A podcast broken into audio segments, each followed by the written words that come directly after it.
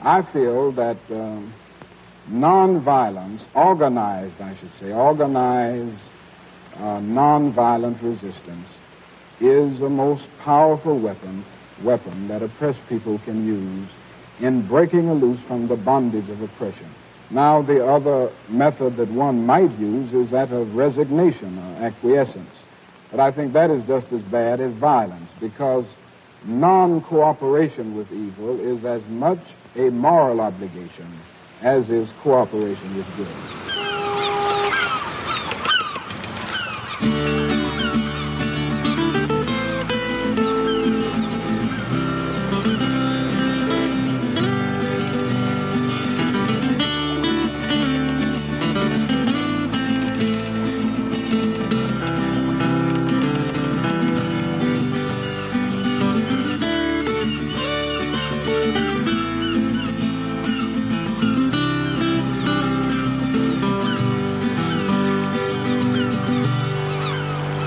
Willkommen zum Klabautercast. Ich sitze hier mit Sebastian Krame, alias Altstadtpirat, dem Spitzenkandidaten der sächsischen Piraten für den Bundestag. Also die Folge könnte heißen, Sebastian will in den Bundestag.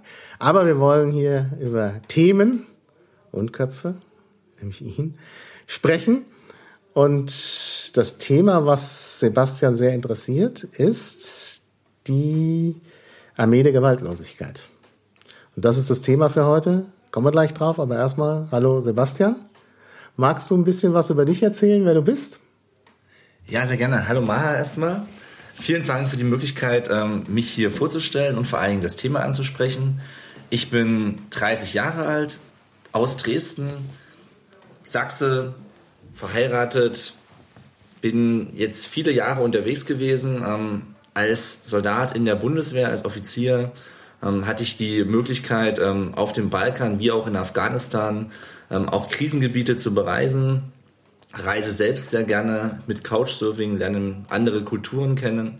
Und ähm, daher kommt auch so ein bisschen das Interesse an ja, Außenpolitik, Sicherheitspolitik, Verteidigungspolitik, ähm, der Frage, wie entwickeln sich Gesellschaften, also auch Entwicklungszusammenarbeit.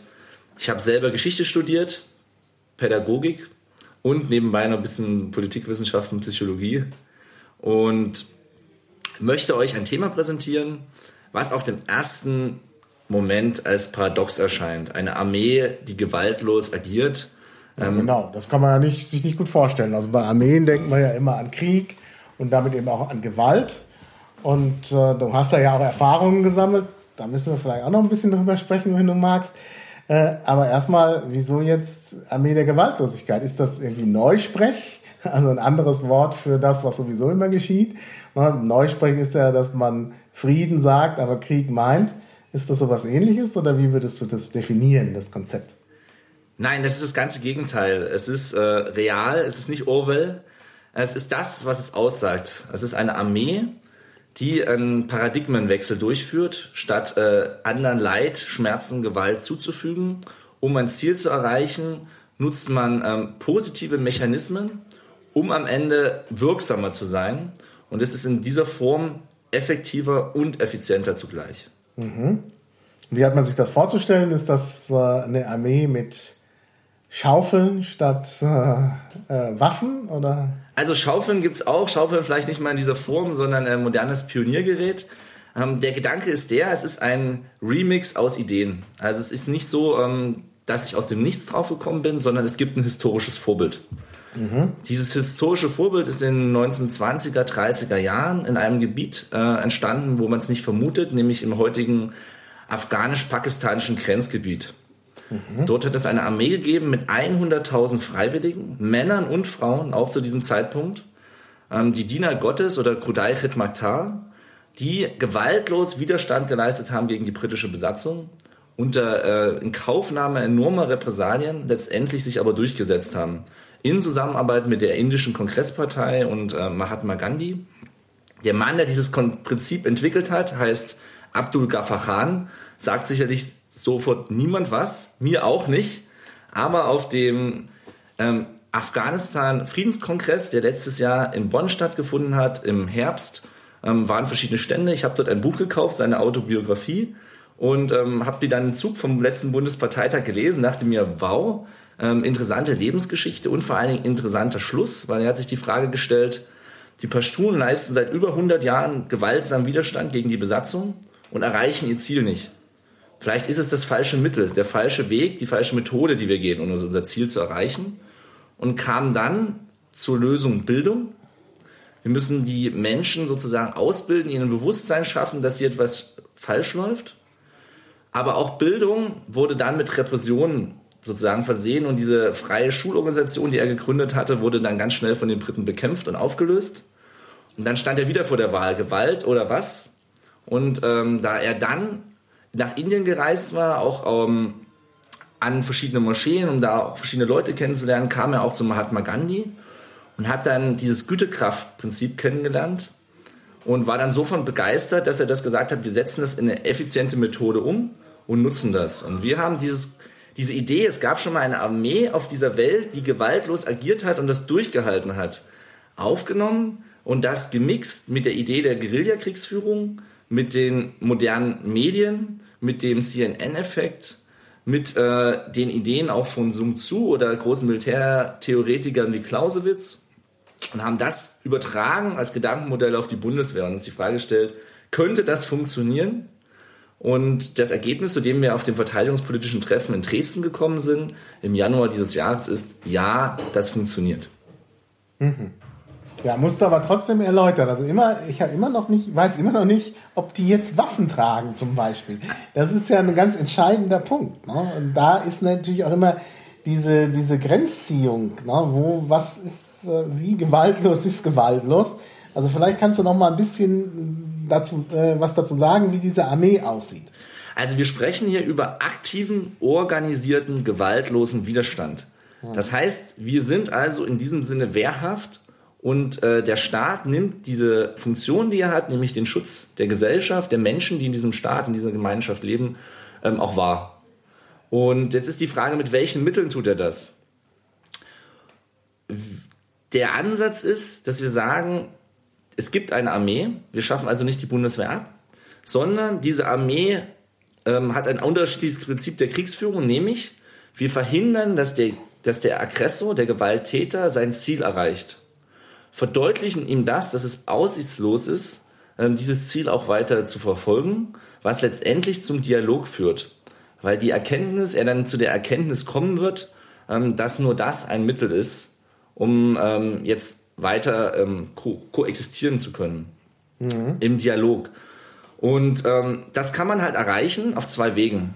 Entweder man macht es wie Clausewitz, der die Idee des absoluten Krieges hatte, dass zwei Mächte gegeneinander kämpfen und eine Seite ermattet irgendwann, indem sie sozusagen keine Materialien hat, keine Menschen mehr, keine Waffen hat und damit sozusagen diesen Krieg verliert und aufgibt. Man kann aber genauso um diesen Willen kämpfen, indem man sagt, okay, wir, wir setzen nicht auf diese Gewaltspirale, die auf Rache und Vergeltung aufbaut, ich füge dir mehr Leid zu und daraufhin ähm, willst du das wieder vergelten, denn diese Gewaltspirale funktioniert nicht mehr. Clausewitz aus seiner Sicht, also auch historischen, in seiner Zeit hat das funktioniert, aber heute gibt es ABC-Waffen. Das bedeutet als praktisches Bild, wir treffen uns vor der Diskothek, wir ähm, diskutieren, wir haben eine Meinungsverschiedenheit. Du möchtest meinen Kaugummi haben, ich sage aber, ich möchte dir den nicht geben. Dann fängst du an zu schubsen, dann schubsen wir uns gegenseitig. Aber das Problem ist, wenn einer der beiden Seiten von uns merkt, okay, ich verliere, zieht der eine die Pistole und schießt den anderen über den Haufen. Also der endgültige, das endgültige Ende des Konflikts. Und das ist heutzutage leider möglich, da wir eben biologisch-chemische atomare Waffen haben. Sehen wir gerade in Syrien die Angst aller Mächte oder in Pakistan. Was passiert denn, wenn dieses Land im Chaos versinkt? An wen gehen denn dann diese Waffen? Äh, beziehungsweise, dass die unterlegene Seite die dann einsetzt aus Verzweiflung, weil sie eben sich davon noch einen Vorteil erhofft. Das heißt, die Gewaltspirale als Prinzip verursacht verheerende Opfer in der Zivilbevölkerung. Die, es gibt ja jetzt äh, Schätzungen, dass über 80 Prozent ähm, Zivilisten sind, die in den Konflikten sterben, während es im Ersten Weltkrieg äh, noch deutlich weniger waren. Da waren es nur um die 10 Prozent, im Irakkrieg jetzt schon 80 Prozent. Das heißt, die Zivilbevölkerung wird verheert, das Land wird verheert, es werden enorme Ausgaben in Rüstungsgüter, die eigentlich nicht sinnvoll sind, nämlich Kriegswaffen, investiert. Und wir haben gesagt, wir durchbrechen diesen Kreis der Gewalt, indem wir den Gegner eben da erreichen, nämlich auf der psychologischen Ebene. Und da kommen wir auch zur Frage, wie entsteht Gewalt und was sind die Ursachen von Gewalt? Hm. Und die Ursachen von Gewalt sind, es gibt jetzt, ja, es gibt ja, der ein oder andere mag es vielleicht kennen, diese Experimente, ähm, wo der Wissenschaftler in einem Raum steht und einem Probanden sagt, er möge doch Elektroschocks verteilen, damit mhm. der andere in dem Nachbarraum ähm, etwas lernt. Und ja. ähm, dann wurden immer wieder Fehler eingespielt. Und dann ging es eben so weit, dass Menschen dann auch wirklich eben die höchste Stromzahl verpasst haben, was eigentlich den Tod bedeutet, obwohl sie die Schreie hörten. Und genauso gibt es auch dieses Experiment mit den Häftlingen und also Studenten, die in Häftlinge mhm. und äh, Insassen unterteilt werden und das ja, dann ja. letztendlich eskaliert. Mhm. Und äh, man hat früher immer gedacht, die Gewalt wird ausgeübt, weil es befohlen wurde, weil es angeordnet wurde, dass ihr das so macht. Aber Gewalt wurde es nochmal neu untersucht, jetzt letztes Jahr von amerikanischen Wissenschaftlern. Mhm. Und die Ursache ist, dass der Mensch diese Gewalt für sinnvoll hält. Mhm. Und sogar es eher zur Verweigerung kam, wenn es befohlen wurde. Ja. Das heißt, man muss dem Gewalttäter die Legitimität oder Legitimation für seine Handlung entziehen. Mhm. Ja, ja, das stimmt schon. Also ich glaube, das kann man auch so ein bisschen, es gibt ja diesen Film, das Experiment, wo es da um diese Geschichte mit dem, mit den, mit dem Gefängnis geht. Ähm, der Film ist übrigens aufgenommen in Köln in, äh, in den unterirdischen äh, Verbindungsgängen des Universitätsklinikums. Ich weiß das, weil ich damals studentische Hilfskraft gearbeitet habe und da wurde gerade der Film aufgenommen. Ähm, also ein interessanter Film und es wird da auch deutlich, tatsächlich, dass es nicht der Befehl ist, sondern dass den Probanden vermittelt worden ist, dass das, was sie tun, sinnvoll ist. Und dann steigern sie sich. Also das ist, glaube ich, schon klar. Das Problem ist nur, wenn man das jetzt überträgt auf die Bundeswehr. Also ich glaube, dass es sowas möglich wäre zur Landesverteidigung. Also jetzt mal der fiktive Fall. Wir haben hier Landesverteidigung in Deutschland mit so einer äh, gewaltlosen Armee. Ähm, und sagen wir mal, irgendwelche, irgendwie sagen die Polen plötzlich, ach, das ist uns da alles, dieses verlotterte Deutschland, da müssen wir erstmal ne, für Ordnung sorgen und marschieren hier ein. Und keiner würde mit denen zusammenarbeiten. Dann braucht man eigentlich nicht mal die Armee. Wenn das Volk das nicht will, dann werden es die schwer haben. Und das ist ja genau die Geschichte auch mit Gandhi gewesen, dass die da sich einfach quergestellt haben und die britischen Besatzer haben keine Schnitte mehr bekommen. Nun kommt auch dazu, dass die britischen Besatzer nicht gerade zu äh, äh, rabiaten äh, Methoden unter Umständen geneigt haben, wo das auch vorgekommen ist. Ähm, und dann hat es halt funktioniert. Aber wenn ich mir jetzt vorstelle, die Bundeswehr als Armee der Gewaltlosigkeit ist in Afghanistan, da könnte ich mir doch vorstellen, dass andere sagen, nö, also was wollen die hier? Wir sind bewaffnet, wir haben hier noch günstige alte Kalaschnikows und jetzt werden hier mal alle zusammengeschossen. Gut, es ist klar, das geht nicht immer. Das geht ein Stück weit. Und dann geht es halt nicht mehr. Aber der erste Impact, das, das würde Deutschland nicht ertragen, wenn da massenweise Soldaten sterben, weil sie sich nicht verteidigen können. Also ich könnte mir schon vorstellen, dass gerade das Umsetzen da schwierig sein wird. Also ich denke, das ist eine Frage, die sehr oft gestellt wird mhm. und beruht aber auf einem unklaren Abtrennung zwischen den Politikbereichen. Ja. Ähm, die Armee der Gewaltlosigkeit ist ein verteidigungspolitisches Konzept. Es mhm. stellt die Frage, wie können wir uns hier in Deutschland unsere Gesellschaft verteidigen? Also die Landesverteidigung, ja, ja. die klassische Landesverteidigung. Und da das andere das ist Sicherheitspolitik. Ja, Sicherheitspolitik beschäftigt sich mit der Frage nach der Lösung von Krisen und Konflikten auf genau. dieser Welt. Ja, und, und das deutsche, äh, die deutsche äh, Strategie ist ja inzwischen auch woran der Bundespräsident Köhler mal gescheitert ist, die Sache mit der Sicherung der Verkehrswege. Ne?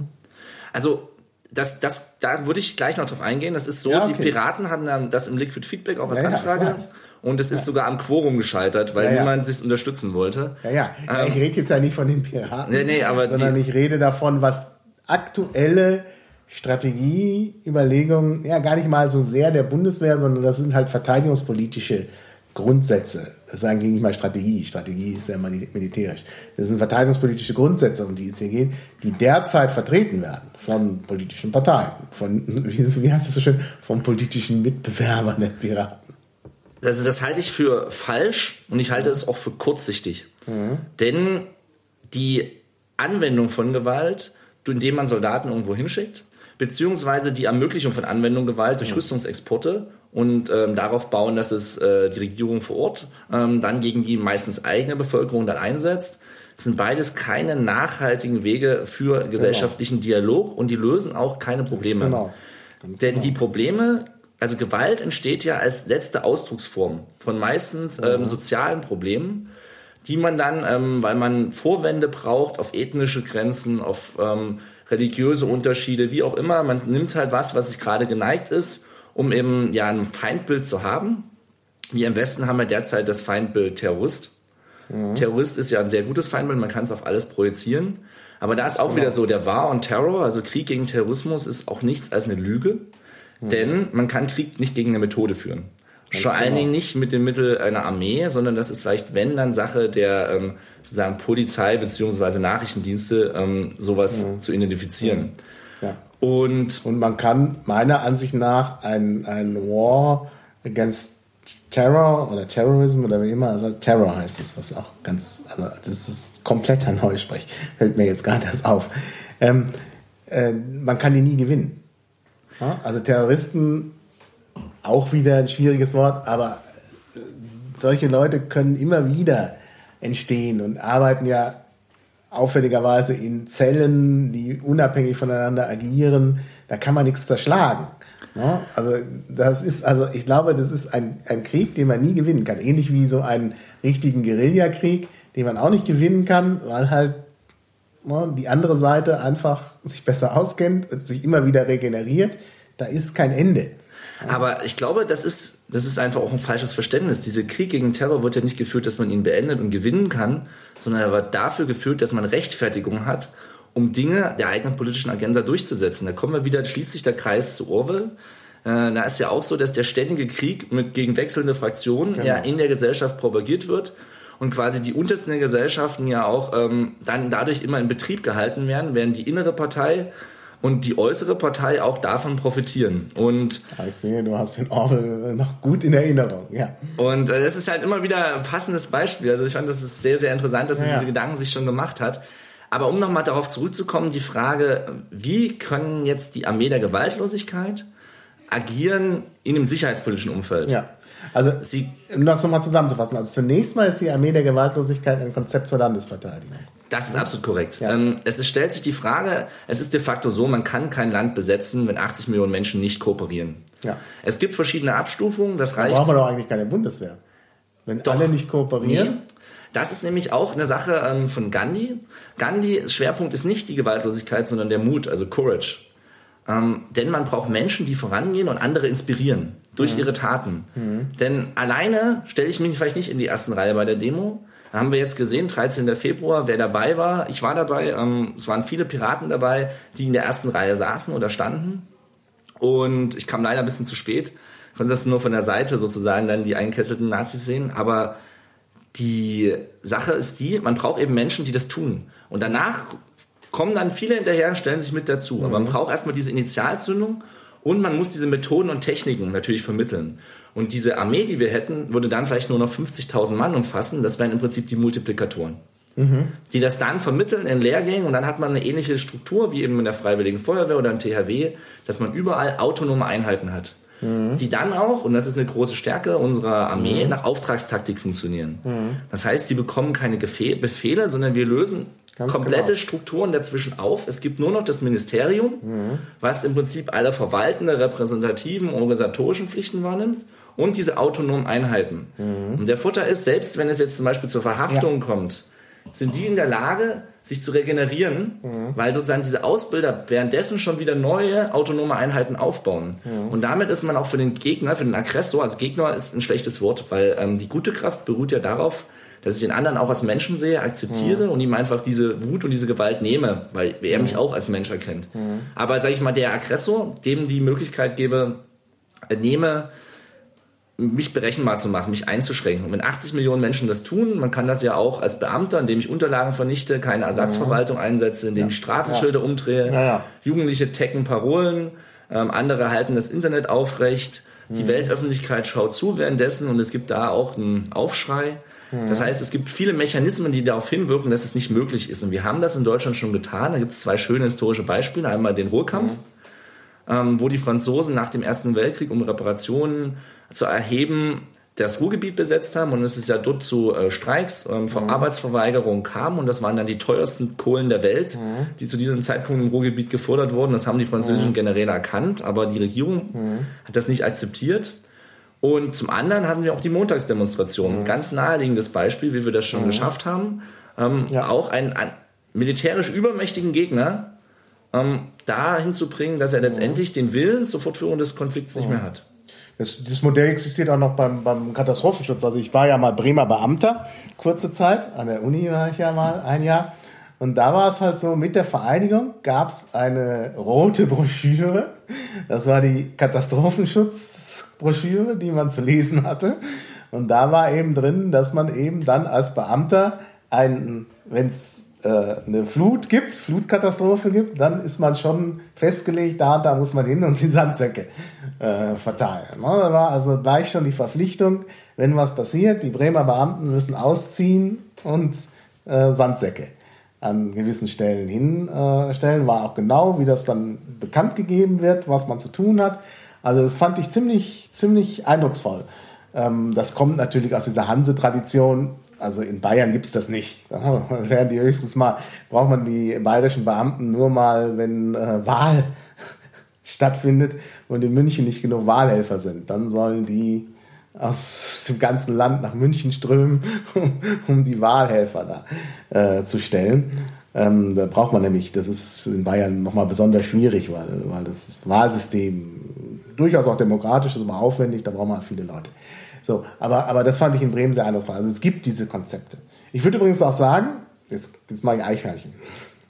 Das ist eigentlich auch was, was worüber die Piratenpartei mal nachdenken sollte. Ich finde ein, äh, ein, äh, wie nennt man das? Design Error oder so, also ein grundsätzlicher äh, ähm, Irrtum in der Struktur der Piratenpartei ist dieses, dieser Vorstand. Gut, man kann nicht ohne Vorstand wegen des Parteiengesetzes. Aber ich fände so eine äh, Lösung gut, wo es tatsächlich auch so autonome Agenten gibt, die halt irgendwas machen. Da gibt es halt eine Gruppe, die bereitet Parteitage vor. Und eine andere Gruppe, die kümmert sich um die Mitgliederverwaltung. Und wieder eine andere Gruppe, die macht, äh, kümmert sich um Liquid Feedback oder ständige Mitgliederversammlung, was auch immer. Ähm, und die können völlig unabhängig voneinander agieren. Da, und die können auch neue Leute äh, äh, sozusagen finden und, und auch neue äh, Konzepte entwickeln, aber eben unabhängig, ohne dass da eben ein Vorstand sagt, du bist beauftragt, du bist beauftragt. Das wäre vielleicht besser. Aber gut, das ist jetzt eine andere Geschichte. Aber ich bin sehr der Meinung, dass dieses nicht hierarchische System interessant ist. Deshalb finde ich das auch einen guten Ansatz. Jetzt ich, bin ich aber, jetzt kommen wir wieder zurück zur Armee. Ähm, wo waren wir? Ja, ich möchte vielleicht einmal mal kurz die Vorteile aufzeigen, ja. die das hätte.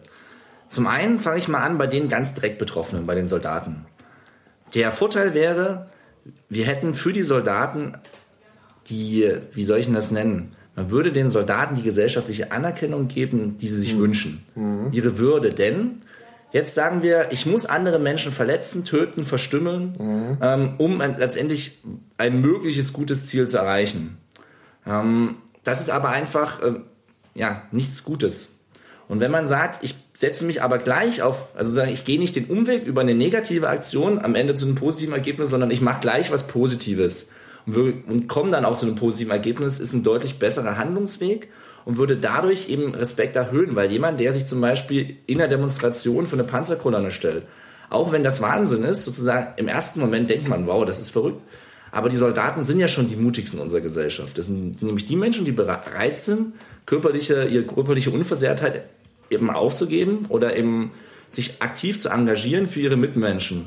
Und das können sie dann auch tun. Wir hätten auch den Vorteil der Inklusion, denn jeder Mensch, der nach dem Gesetz her mündig ist, kann in der Armee der Gewaltlosigkeit mitwirken. Also wenn ich einen Rollstuhl habe oder ob ich eine Rentnerin bin, ich kann mich da anschließen und ich kann mich da auch einbringen. Das heißt, ich schließe niemanden aus, sondern ich schließe die Menschen eben ein. Und das nächste ist, es gibt die Vereinbarkeit von Familie und Beruf. Durch die autonomen Einheiten bin ich quasi immer heimatnah, also relativ hoch ist die Wahrscheinlichkeit deutlich höher, als was wir jetzt haben. Wir konzentrieren uns ja auf einzelne Großstandorte, wie zum Beispiel Munster, wo dann zigtausende Soldaten und äh, Verbände sind. Das nächste ist, eine bessere Besoldung wird ermöglicht durch die geringere Zahl von Soldaten. Und Wir haben eine viermal so hohe Ausgabenmöglichkeit an Rüstungsgegenständen pro Soldat, als es jetzt der Fall ist. Das heißt, die individuelle Ausstattung wie auch die Gesamtausstattung würde sich verbessern. Und wir haben noch einen großen, großen Futter. Wir schaffen nämlich die Dienstgrade ab und erhöhen damit die intrinsische Motivation. Denn ein Dienstgrad ist nicht mehr notwendig, weil ich nach Qualifikationen agiere. Das heißt, ich mache zum Beispiel einen Lehrgang, wie organisiere ich eine Demonstration. Ich mache einen Lehrgang, wie führe ich zum Beispiel elektronische Kampfführung durch und kann damit ähm, die Kommunikation des Gegners verhindern und damit ihn von der übergeordneten Führung abschneiden, dass sie ihn nicht mehr steuern kann und quasi handlungsunfähig wird. Und wenn ich diese Lehrgänge bestehe, bekomme ich dann, was weiß ich, Buttons oder Anerkennungsmöglichkeiten, die ich mir dann auf meine Uniform tackern kann. Zum Beispiel diese historische Armee der Gewaltlosigkeit hatte rote Uniform, dass sie auffallen, weil sie wollten zeigen, dass sie Soldaten sind, sie wollten sich also nicht verstecken. Und sie haben gesagt, rot ist die Farbe, wir sind bereit, das Blut für euch zu vergießen. Und Ocker war damals auch relativ äh, günstig. Sodass man sozusagen sagt, ähm, du hast einen Lehrgang bestanden, du wirst dann auch danach bezahlt und wirst bezahlt nach der Funktion, die du ausübst. Das heißt, man hat eben nicht diese innere, ähm, ja, diese innere Immigration, die man jetzt bei vielen Soldaten hat, ähm, die eigentlich nicht mehr verstehen, warum sie eingesetzt haben, wozu das alles sinnvoll ist. Man entwertet die Dienstgrade und so weiter. Das sind viele derzeitige Probleme, mit denen wir uns beschäftigen. Dann kommen wir zum nächsten, zur Gesellschaft. Die Gesellschaft wir haben jetzt einen Verteidigungsetat von über 30 Milliarden. Der wurde jetzt noch erhöht, selbst in Zeiten der Krisen. Und wir können gut 20 Milliarden davon einsparen und äh, die Landesverteidigung wirklich als Gewinn rausziehen. Und diese Geldmittel können für andere Dinge verwendet werden, nämlich wieder ja. die Interbildung, die Interaktion mit anderen Gesellschaften durch Entwicklungszusammenarbeit mhm. und damit schon eine was wir auch in unserem Programm stehen haben, nämlich eine zivile Krisenprävention, bevor quasi die Gewaltschwelle erreicht ist. Mhm. Und äh, damit kann ich auch unsere Außenpolitik und die Interaktion eben auf völlig neue Grundlagen stellen. Die Gesellschaft wird statt wie es jetzt ist, durch das Aussetzen der Wehrpflicht und die Einführung quasi einer Bundeswehr, die eine Expeditionskorps ist, mhm. ähm, nicht entzweit, und man schafft mhm. keinen Chor sozusagen, sondern sie wird wieder verbunden, da man eben, eben sagen kann, oh, ich würde gerne in der Armee der Gewaltigkeit mitwirken und ich besuche da Kurse, erwerbe die Qualifikation, mache das eben so eine Art freiwilligen System. Und das steht eben dann jedem offen. Und das nächste ist, wir stellen die Interaktion mit anderen Staaten statt auf Gewalt auf Kooperation um. Das heißt, es wird wie zum Beispiel Österreich eine internationale, also eine Einsatzbrigade geben, das sind 3.000 bis 4.000 Mann, die Not- und Katastrophenhilfe leisten können. Mhm. Ist also ein Erdbeben in Pakistan oder eine Hungersnot oder eine Überschwemmung, können wir die mit schwerem Gerät weltweit verlegen. Und ähm, zum anderen können wir eben schlichten und diese Möglichkeiten der innergesellschaftlichen Konfliktbearbeitung darlegen. Das geht aber natürlich nur auf Einladung der Gesellschaft. Also dieses Beispiel, was am Anfang kam in Afghanistan, die, unsere Soldaten opfern sich dann, das ist nicht mehr möglich. Naja. Aber dieses mit Waffengewalt in andere Gesellschaften einzuwirken, diese zu verändern, ist ein Konzept eben, was nicht funktionieren wird. Mhm. Zumindest äh, nicht, wenn man es nicht mit äußerster Brutalität betreibt, was aber mhm. mit unseren Grundwerten natürlich nicht vereinbar ist. Und die Piraten haben sich ja auch schon klar positioniert. Wir haben in unserer Präambel beschlossen, dass wir zum Vorteil aller handeln. Und das Ganze haben wir im ähnlichen Wortlaut auch nochmal wiederholt. Wir haben ja gesagt, wir nehmen nicht die deutsche Außenpolitik wahr, sondern wir wollen auch eben zum Vorteil aller handeln und diese Interessen berücksichtigen. Und zum Vorteil aller impliziert ja, dass eben keine Gewalt ausgeübt wird. Mhm. Weil in dem Moment, wo ich jemanden schlage, habe nur ich einen Vorteil, der andere hat einen Nachteil oder ja. erschieße. Ja. Mhm.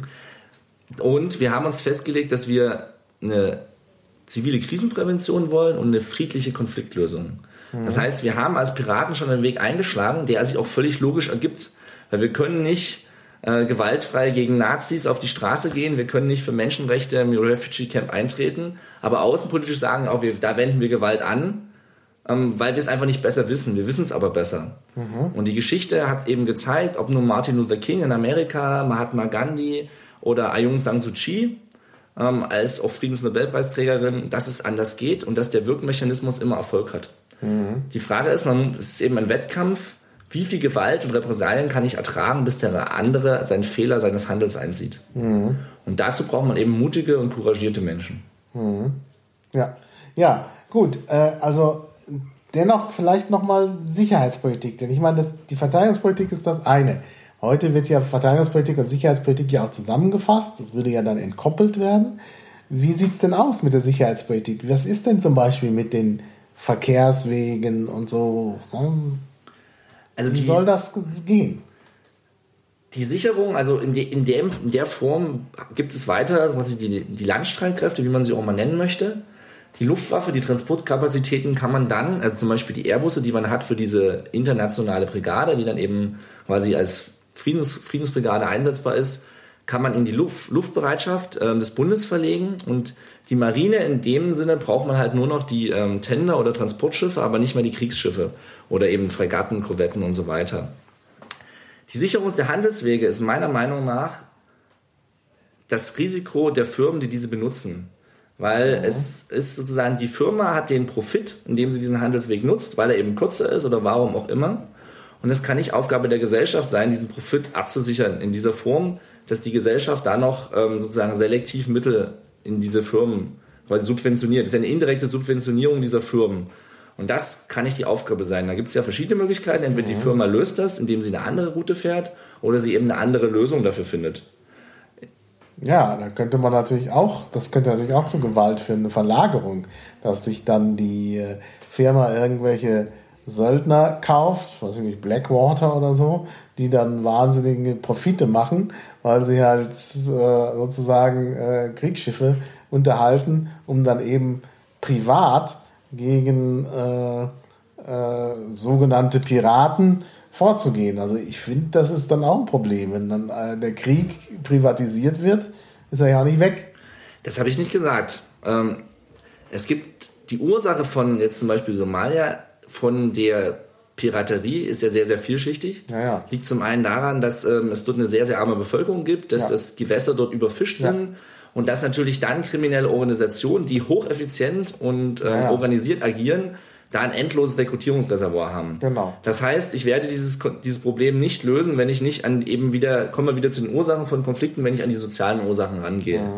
Und ähm, vielleicht ist es eben dann die Methode der Entwicklungszusammenarbeit eine bessere Methode, und ähm, langfristig nachhaltigere, weil ich nämlich dann vielleicht irgendwann Erfolge erziele, als wenn ich bis zum Ende unserer Tage eine Flotte, eine quasi stationäre Flotte vor dem Horn von Afrika finanziere, mhm. die auch Geld verbraucht. Ja. Ähm, denn so kann ich durch Entwicklungszusammenarbeit die Menschen gewinnen in eine Perspektive und damit ja. sie aus diesem Klammergriff ähm, der mafiösen Strukturen befreien. Und dass das auch möglich ist, denke ich, ist ganz klar. Es gab auch Entwicklungszusammenarbeit unter den Taliban. Man kann immer, solange man eben neutral ist, da agieren. Mhm. Mhm. Also wir sollten generell die Außenpolitik, wie sie zurzeit und Sicherheitspolitik durchgeführt wird, beruht eigentlich fast nur auf negativen Dingen. Mhm. Ungleiche Wirtschaftsverträge, die man eben durch Dominanz ähm, oder Druck aufbaut, sei es militärisch, sei es diplomatisch und ist eben kurzsichtig. Und damit fährt man eben, kann man ja an den Amerikanern schon bewundert, hat man keinen langfristigen Erfolg und vor allen Dingen keine langfristig freundschaftlichen Beziehungen mit anderen mhm. Ländern. Mhm. Wenn man aber sagt, zum Beispiel, diese Armee der Gewaltlosigkeit funktioniert ja auch durch die Einheit, Unterstützung anderer Staaten. Wenn ich nämlich anderen helfe, zum Beispiel bei nach einer Naturkatastrophe, werden die sich das merken und uns dann auch sozusagen zur Hilfe kommen. Sei es auch nur, indem sie dann Druck auf den Aggressor ausüben. Das heißt, wir können also eine wirkliche Umstellung sozusagen Richtung Weltfrieden gehen.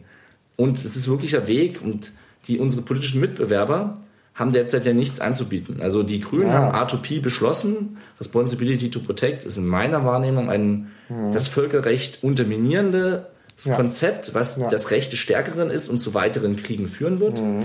Die CDU, CSU, FDP wie auch die SPD setzen auf den Interventionismus, der mhm. politischer Mainstream ist. Mhm. Und die Linke, indem sie sagt, wir wollen die Abrüstung, wir wollen keine Bundeswehr, wir wollen auch ähm, keine NATO, sagen, bieten keine Lösung an. Und mhm. vernachlässigen sozusagen diesen Gedanken, dass man ja nicht der Wehrlose sein will. Also man will nicht hilflos ausgeliefert sein. Es gibt ja dann ähm, sozusagen Freiheit statt Angst, aber diese mhm. Ängste werden ja den Menschen suggeriert. Ja. Und es ist ja Aufgabe des Staates. Und wir könnten eben sagen, wir haben eine konstruktive Lösung, gehen diesen Schritt weiter. Wir können also die Sicherheit herstellen durch aber positive Maßnahmen. Mhm. Das erfordert allerdings ein Umdenken und auch ein Lösen von Ängsten und geistigen Vorstellungen, die man hat. Mhm. Und Kriegsführung würde dann auch anders werden. Ja, ja. jetzt aber doch nochmal, weil du das erwähnt hast, Responsibility to Protect. Das äh, kommt ja nicht einfach so aus dem luftleeren Raum, sondern das äh, ist ja entstanden nach äh, so Ereignissen wie dem Völkermord in Ruanda. Ähm, auch das Argument Frauenrechte in Afghanistan und so. Ne? Äh, also was kannst du den Leuten entgegnen, die sagen, ja, aber ne, wir müssen doch, es gibt doch eine moralisch-ethische Verantwortung gegenüber den Menschen, die abgeschlachtet werden aufgrund ethnischer Säuberungsaktionen in Ruanda. Was soll, also gibt es da nicht eine Verantwortung, was zu tun? Und was kann man dann tun, wenn man halt nicht, interven, äh, nicht intervenieren soll? Das sind zwei, zwei sehr gute Fragen. Also zum einen kann man sagen, die Responsibility to Protect ist ein Konzept, was in erster Linie erstmal von Interessengruppen hm. gestellt wurde. Es waren da Vertreter von Staaten, von vers hm. verschiedenen Staaten, aber hm. auch nicht von allen. Ähm, und dieses Konzept wird finanziert durch amerikanische Stiftungen. Mhm. Durch Soros, durch Rockefeller, durch die Carnegie Stiftung. Mhm. Und ähm, das, die Finanzierung kommt also aus einer Richtung, später sind Staaten noch mit aufgesprungen. Mhm. Und man sagt ja, jetzt gibt es ja gemäß Völkerrecht die, das Verbot von Gewaltandrohung oder auch mhm. Kriegen. Mhm. Und äh, jetzt das Problem ist, eine Regierung wendet Gewalt gegen ihre eigene Bevölkerung an, egal mhm. unter welchen Gründen. Und irgendwie muss man das stoppen. Mhm. Also kann jetzt ein anderer Staat ähm, ja auf dem Weltsicherheitsrat, wie auch immer, eine Verurteilung herbeiführen eben und dann aufgrund dieser Grundlage handeln und da eingreifen. Das klingt erstmal ganz toll, aber dieses Konzept ist praktisch nicht durchführbar. Mhm. Denn man kann Menschenleben nicht mit Menschenleben aufwiegen.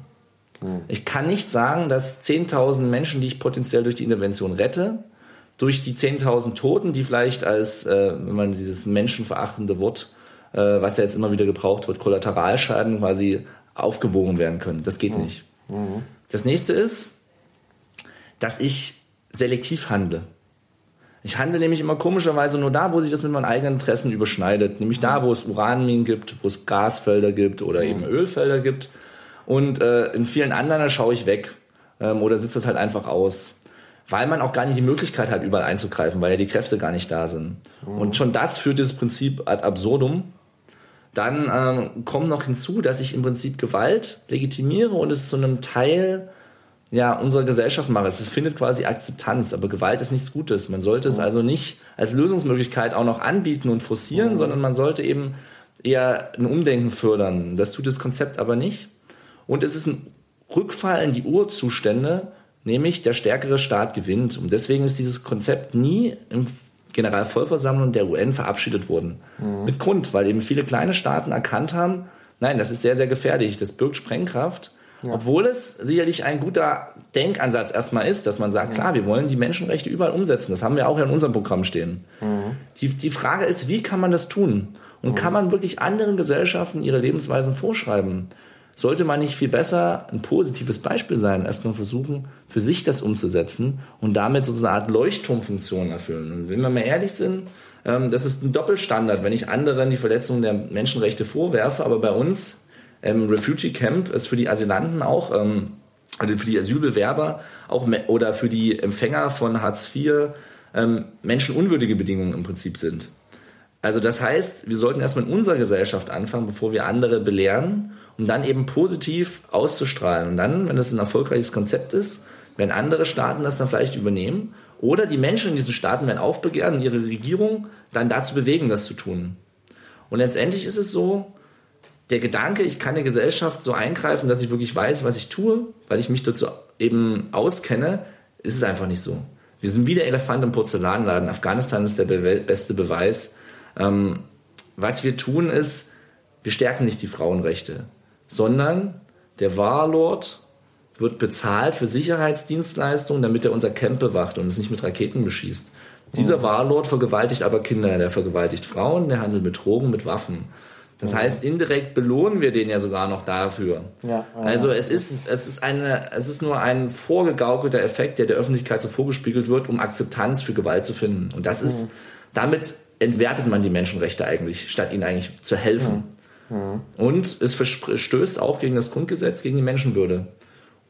zudem auch Artikel, glaube ich, 26, wo steht, ähm, dass ja jegliche ähm, Dinge, die den Fried das friedliche Zusammenleben der Völker stören, unter Strafe gestellt wird.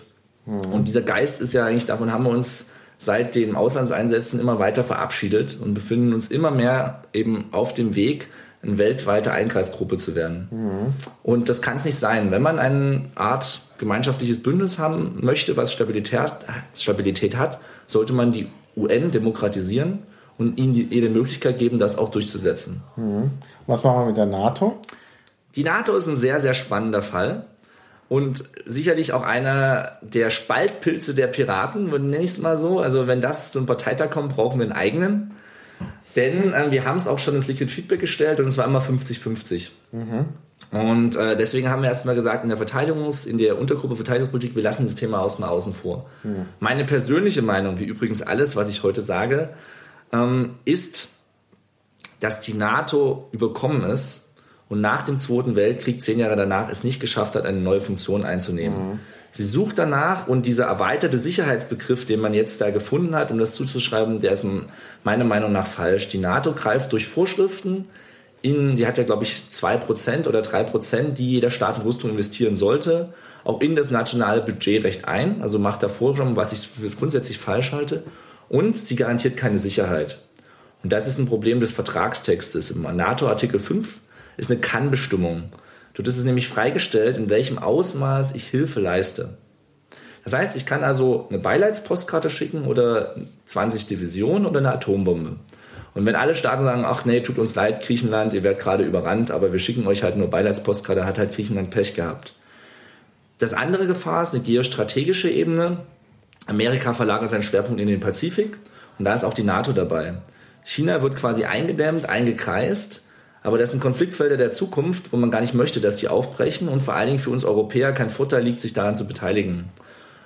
Die EU hingegen ist ein Verteidigungsbündnis. Und im Lissabon-Vertrag wurde die Westeuropäische Union aufgenommen und hat sich deswegen auch aufgelöst. Und die EU hat die unmittelbare, äh, ultimative, Entschuldigung, Beistandsverpflichtung. Mhm. Das bedeutet, wir sind verpflichtet, Frankreich oder Portugal mit allen uns zur Verfügung stehenden Mitteln zu unterstützen, sind sie einer Aggression ausgesetzt. Mhm. Und das ist also vom schon vom Vertragszins her ein deutlich höherer sozusagen Wertigkeit. Es gibt eine höhere Sicherheit und man kann sagen, es sind auch europäische Interessen, die sozusagen äh, durch die Verteidigung sichergestellt werden. Mhm. Und äh, die liegen vielleicht näher an den Interessen unserer Gesellschaft als äh, mögliche Szenarium um Inseln im Pazifikraum. Mhm. Ja, klar. Naja, jetzt gibt es ja beim politischen Mitbewerber auch noch so Ideen, weil du gerade das mit der EU angesprochen hast. Äh, dass die Grenzen der EU gesichert werden müssen. Geschieht ja im Moment nicht durch äh, Militär, aber es gibt ja durchaus Leute, die sagen, das muss durch Militär geschehen. Ähm, wie siehst du das denn? Das halte ich für grundsätzlich falsch. Ich sehe schon Frontex, äh, die derzeitige europäische Grenzsicherungsagentur, ist eine ganz, ganz große Gefahr. Es gibt ja auch schöne dystopischen Film, kam glaube ich mal auf ARD, ZDF, der so Szenarien der Völkerwanderung beschrieben hat und es ist falsch, weil es eben nicht nachhaltig ist. Es ist ein Irrweg. Soll man denn jetzt tausende Menschen, die, weil man eben durch ungleiche Ver, Ver, quasi Verträge, durch den Export unserer Altkleider, durch den Verkauf von Hühnchenfleisch oder ähm, was auch immer, die Verseuchung der Landstriche durch die Deponien, durch die Ausbeutung von Rohstoffen, Öl Nigerdelta, dort die Lebensgrundlage den Menschen entzieht, die dann quasi woanders ihr Glück suchen, was ja absolut natürlich und menschlich ist. Will man ja, die dann alle erschießen? Übrig, will man sie alle erschießen? Will man sie alle sozusagen aufstauen mhm. vor, einer, vor einer Mauer? Das mhm. ist unmöglich. Das ist falsch.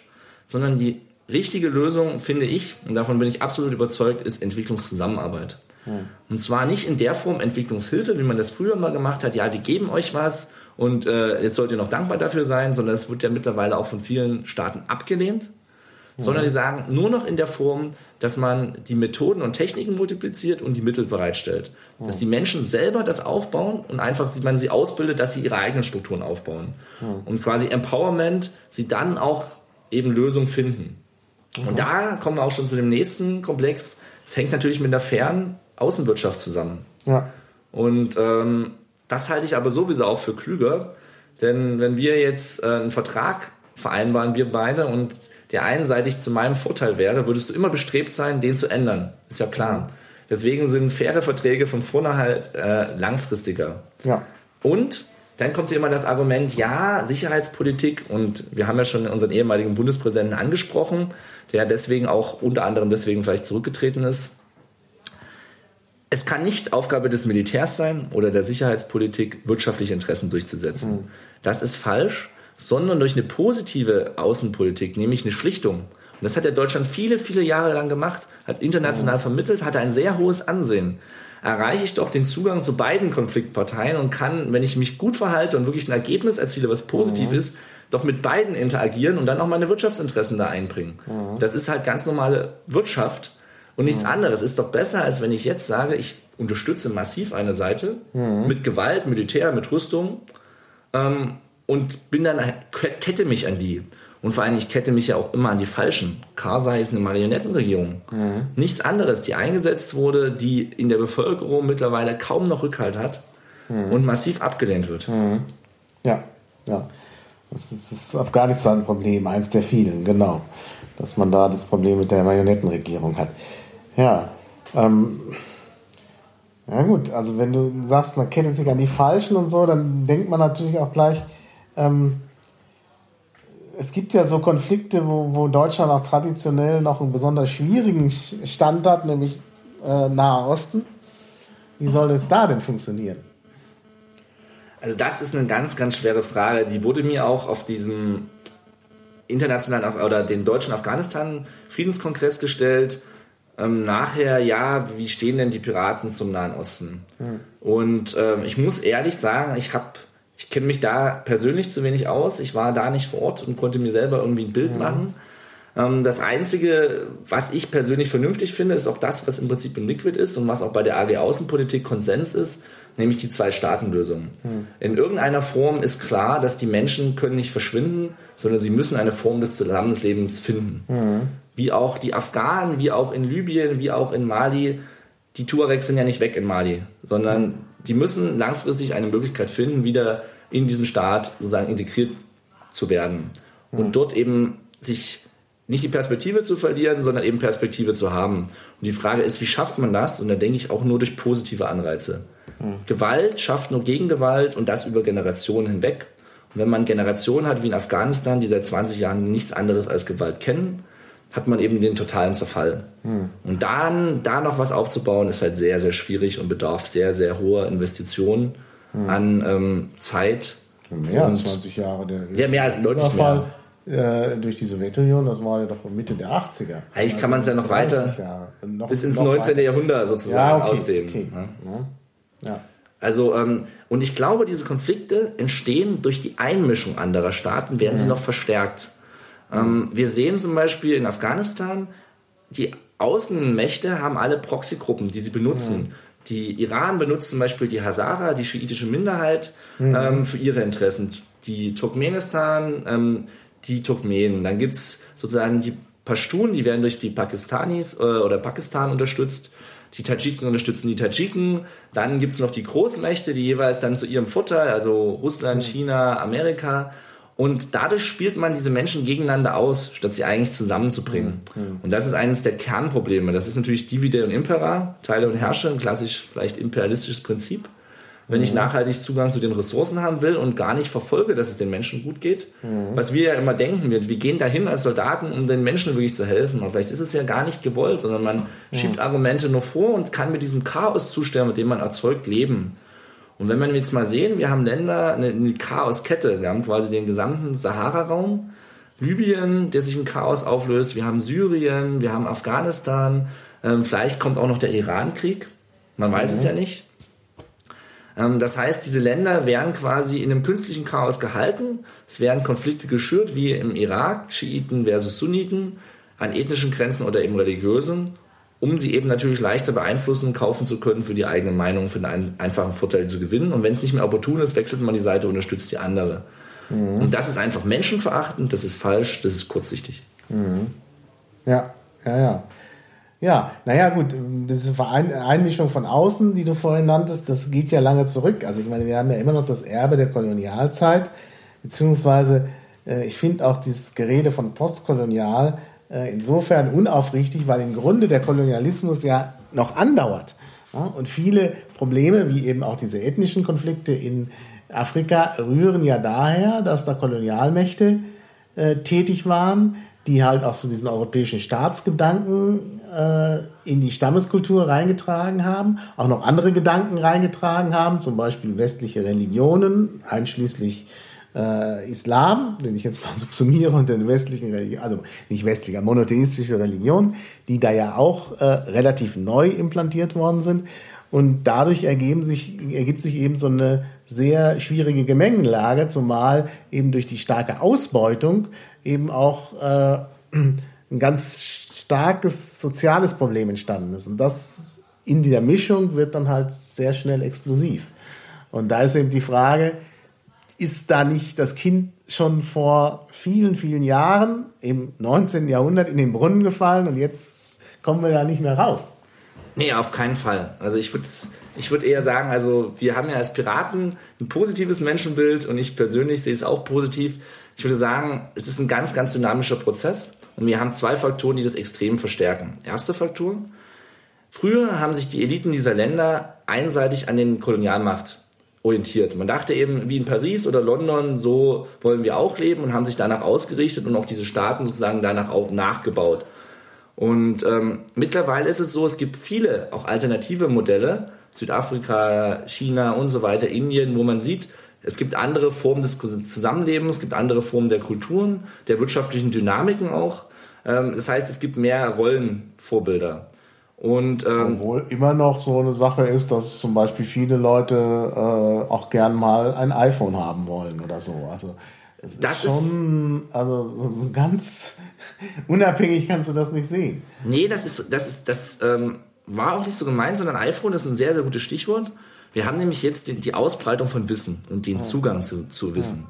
Das heißt, ähm, selbst, ich war auf Patrouille in Afghanistan, man sprach mit zückt sein Handy ähm, und guckt währenddessen so Bollywood-Filme an und die neuesten Nachrichten, ähm, während ich da gerade mit dem Fanglas die Gegend beobachte, mhm. weil er eben die Möglichkeit dazu hat und auch den Zugang zu Informationen. Und dieser Zugang zu Informationen, die Verbreitung von positiven Innovationen sind ja extrem. Und das, also Ideen zum Beispiel, es gab eine wunderbare Idee, die ist, glaube ich, in Indonesien entstanden, dass man in eine Slumhütte einfach so ein, wie ein Wasser Wasserflasche reinsteckt, die dann fluoresziert, wenn man dann ein bestimmtes chemisches Gemisch reinmacht. Ist ganz einfach herzustellen und man hat Licht in dieser Hütte, ohne dass man irgendwie was bezahlen muss.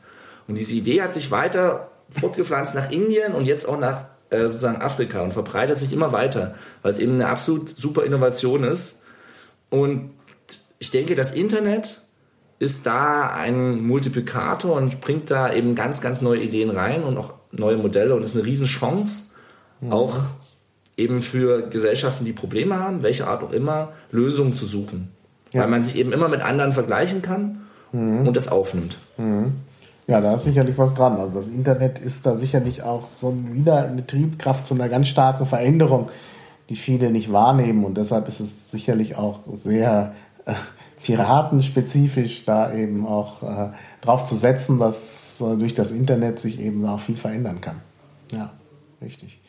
Ja, ähm, bleibt natürlich, äh, also, na, oder ich frage mal so, wie bist du denn eigentlich auf diese Idee gekommen? Äh, vor allen Dingen vor dem Hintergrund, dass du ja auch, oder na, äh, andersrum gefragt, wie spielt deine Erfahrung als Soldat eben auch in Afghanistan eine Rolle bei der Entwicklung solcher Ideen? Das ist, äh, das ist eine gute Frage und ähm, hat eigentlich auch zwei Antwortwege. Zum einen, man kann mit jedem Menschen reden. Hm. Also letztendlich ist nur, schafft der Nicht-Dialog Misstrauen. Beispiel, ich fahre mit einer Patrouille immer vor ein Dorf, stelle mich dahin und beobachte in dieses Dorf. Gehe aber niemals rüber und rede mit den Menschen. Würde man sich ja selber auch komisch vorkommen und denken, was gucken denn die Soldaten uns jetzt hier an bei der Landarbeit? Was wollen die denn von uns? Ähm, das führt dann irgendwann dazu, dass dann die Dorfbewohner reagieren, indem sie auf dem Platz, wo man manchmal besteht und beobachtet, einfach eine Sprengfalle legen und sagt, okay, äh, wir kommunizieren das, dass wir nicht mehr möchten, dass ihr dort steht, aber wir sprengen euch nicht weg, sondern wir geben euch quasi einen Warnschuss und sagen nur, okay, wir finden hier genau diesen Punkt zufällig eine. Das ist also eine Form der Kommunikation. Und man muss also davon wegkommen. Die Amis machen ganz oft den Fehler, die haben die Sonnenbrillen, die Helme auf und entmenschlichen sich damit. Während weil zu Michelin-Menschen und Michelin-Menschen kann man ganz leicht angreifen. Weil sie sind was anderes und sie sind ein gutes Ziel. Und wir haben genau den anderen Weg gegangen. Wir sind also versucht, auf die Menschen zuzugehen, mit durchsichtigen Brillengläsern, ohne Kopfbedeckung oder eben mit nur einer angemessenen und diesen Kontakt herzustellen. Wirklich auch in die Basare rein, in die Dörfer und man kann auch mit Menschen reden, wo wir denken, das ist ein Terrorist, ein lupenreiner Terrorist. Auch wirklich wie im Bilderbuch, äh, lange Bärte, cremiges Gesicht und die Kalaschnikow in der Hand. Mhm. Aber auch dieser Mensch hat Interessen, auch dieser Mensch hat Familie und letztendlich hat er dasselbe Blut, was wir auch in den Adern tragen. Und man muss eben fragen, okay, was willst du eigentlich? Hm. Und es gab in der Provinz zum Beispiel, wo ich war, über 250 bewaffnete Gruppen, hm. die alle miteinander konkurrieren, weil es in dieser Gesellschaft halt üblich ist, dass ich, wenn ich nicht keine Perspektive habe, nehme ich eben eine Waffe und verschaffe mir diese Perspektive. Mhm. Und jetzt ist die Frage, das ist ja nicht so, dass die uns alle umbringen wollen, im Gegenteil, sondern die haben ihre Interessen. Die Frage ist, überschneiden die sich? Gibt es da Konfliktpotenzial? Wenn ja, warum? Mhm. Und wir haben eben mit Dörfern geredet, wo es vorher für unmöglich gehalten wurde, da überhaupt reinzufahren. Mhm. Das haben wir getan und das hat auch unsere Kontrahenten extrem verstört, weil sie auch gar nicht wussten, wie sie reagieren sollten, als wir plötzlich vor ihnen standen. Hm. Und äh, die afghanische Armee hat da auch sehr, sehr gut mitgearbeitet und erstmal diesen Weg bereitet. Die sind nämlich zuerst rein und das erstmal hm. überprüft und dann sind wir nachgekommen. Das ja, heißt also. Überhaupt verständigt. Also, also man hat immer Sprachmittler dabei, die das übersetzen. So. Mhm. Und ähm, ich habe selber auch ein bisschen Dari gelernt, sodass man die ersten Einstiegsworte, so den Smalltalk erstmal selber machen kann. Mhm. Und die Sprache ist so der Zugang zum Herzen so ein bisschen, dass man da gleich sagt, oh wow, ähm, wir haben so einen Einstieg und dann steigt der Sprachmittler ein, wenn es konkret wird. Und das Zweite ist, auch unter extremen Bedingungen, es gibt wenig zu essen, es gibt keine Arbeit, ähm, es gibt viele gesellschaftliche Probleme, sind die Menschen doch Menschen und haben auch Hobbys und Interessen. Also es gab zum Beispiel Sportvereine, es gab Kultur, es gab Gedichtwettbewerbe und lauter positive Dinge, wo man sagt, wow, wie komme ich auf, eine Idee kommen, auf die Idee kommen, einen Gedichtwettbewerb zu machen, wenn ich nichts zu essen habe. Aber das sind auch Dinge, die Menschen bewegen, wie uns auch Kultur bewegt. Mhm. Und das sind auch wunderschöne Brücken, die man bauen kann und auch nutzen kann, mhm. um den Zugang zu Menschen zu finden. Mhm. So haben wir zum Beispiel gesagt, ähm, euch interessieren Gedichte, dann lasst uns doch was machen. Wir unterstützen euch im Hintergrund, dass ihr das machen könnt mhm. und wollen auch gar nicht erscheinen, dass wir das irgendwie finanzieren oder so. Ihr macht das einfach selber, wir stellen euch aber die Mittel dafür zur Verfügung. Mhm. Und haben einen Gedichtwettbewerb in dieser Provinz gemacht. Also die Bundeswehr macht einen Gedichtwettbewerb und äh, quasi lässt die Afghanen, das Kulturministerium, die gibt dir die Möglichkeit, das zu tun, um es genauer zu sagen. Und das hat sich wie ein Lauffeuer verbreitet und die ersten Einsendungen kamen, bevor überhaupt die Flyer fertig waren. Weil alleine durch die äh, direkte Kommunikation das sich schon so verbreitet hat. Und das war ein Riesenerfolg und hat ähm, auch zu eben einer nachhaltigen Kommunikation wieder geführt. Genauso auch Sportwettbewerbe. Da hat zum Beispiel der Sohn des Warlords hat auch mitgespielt und hat auch rein zufällig den Preis gewonnen, seine Mannschaft. das hat, das hat ähm, das hat auch dann, äh, da, die hatten sich den besten ja. Spieler der Provinz eingekauft, ja, der dann auch noch ein bisschen Drogen genommen hat. Ähm, und deswegen super gut im Volleyball war. Und das hat halt so Vorteile gebracht, einfach sozusagen in der Aktion, ja. Und wenn man eben sagt, man ist selber ein Mensch, also es wurden auch ähm, Soldaten verletzt, auch deutsche Soldaten durch Sprengfallen, da sind wir halt hin und haben den Menschen im Stadtviertel gesagt, ja, was ihr getan habt, ihr habt jetzt Familienväter die Möglichkeit genommen, ihre Kinder zu hören weil sie eben jetzt durch die Explosion im Hörschäden haben. Hm. Und möchtet ihr das? Und die Kinder sind ja dann daneben in dem Raum. Das heißt, indem man das auf diese menschliche Ebene runterholt und einfach sagt, das ist hier, das ist nicht in Ordnung, euer Verhalten und was können wir für eine Lösung finden? Hm. Und das ist die deutlich bessere Lösung, als wenn man eine falsche Megakompanie hinschickt, wobei die auch ihr Bestes tun, um eben eigentlich hm. Gewalt zu vermeiden. Hm. Ja gut, also gab ja auch diese Geschichte mit dem Tanklaster und so. Also Deutschland hat nicht nur Gedichtwettbewerbe äh, oder deutsche Soldaten haben nicht nur Gedichtwettbewerbe organisiert, sondern äh, auch andere Dinge sind geschehen, die halt weniger ein Ruhmesblatt sind. Ne? Das ist korrekt, aber das ist genau wieder dieser Effekt, der eben die Armee der Gewaltlosigkeit vermeiden kann. Das geht nämlich um Rache und Vergeltung. Hm. Vorher wurden deutsche Soldaten immer wieder angegriffen hm. und die Stimmung ähm, ist ja klar, man kommt in ein fremdes Land, hm. man kann das nicht einschätzen, man erhält einen Kulturschock man fühlt ja. sich von den Menschen vor Ort abgelehnt, man kann auch nicht mit denen reden, weil man die Patrouillen anders verlaufen. Man ja. muss ja vor Selbstmordattentätern Angst haben. Das heißt, sie können auch nicht näher als 50 Meter rankommen. Wie soll man dann noch interagieren? Ähm, ich entfremde mich von der Bevölkerung, wer dann noch angegriffen, das schafft halt Wut, das schafft Ablehnung und ähm, das schafft Handlungsdruck. Mhm. Und äh, unter diesen vielen Einflüssen stand auch der Oberst Klein, den ich auch persönlich getroffen habe. Und er hat da eine Entscheidung gefällt, die man sicherlich auch aus äh, Militär, militärisch operativ, operativ taktischer Sicht in Frage stellen kann. Mhm. Er hat diese Entscheidung so getroffen, daraufhin sind eben Menschen gestorben. Es wurde in der Bevölkerung vor Ort auch sehr unterschiedlich wahrgenommen. Mhm. Ähm, die einen haben gesagt, wer sich nachts außerhalb von einem Gehöft bewegt, das macht man nicht in Afghanistan, sondern man ist in seinem Gehöft und verteidigt das. Das ist also schon mal komisch. Ähm, es ging sogar so weit, dass Soldaten mit Geldscheinen beworfen wurden vor Freude, weil die gesagt haben, endlich habt ihr mal was getan. Mhm. auf der anderen Seite ist es natürlich auch um die Menschen, die dort gestorben sind. Ne? Das ist tragisch. Das hätte nicht sein müssen. War der Tanklaster wirklich den Einsatz dieser Waffen wert? Und ähm, man hat dann natürlich gesagt, okay, man hat Handys aufgeklärt und man wusste, dass die dort sind und hat diese Handys bekämpft mhm. und äh, die dann auch äh, getroffen. Aber ist auch das verhältnismäßig gewesen? Mhm.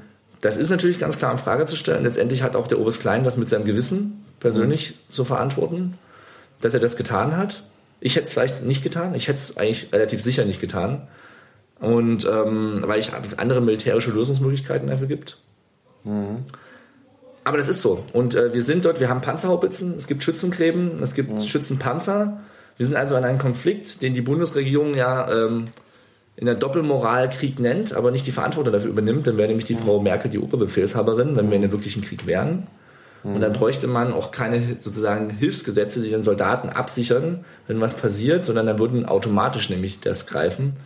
Also es ist ein Konflikt, für den es einfach nur eine klare Lösung gibt nämlich Abzug aller ausländischen Truppen, also insbesondere der Deutschen, Anerkennung der Souveränität und ein Ende der Einmischung in innere mhm. Angelegenheiten, die Förderung der afghanischen Zivilgesellschaft und die langfristige Entwicklungszusammenarbeit. Mhm.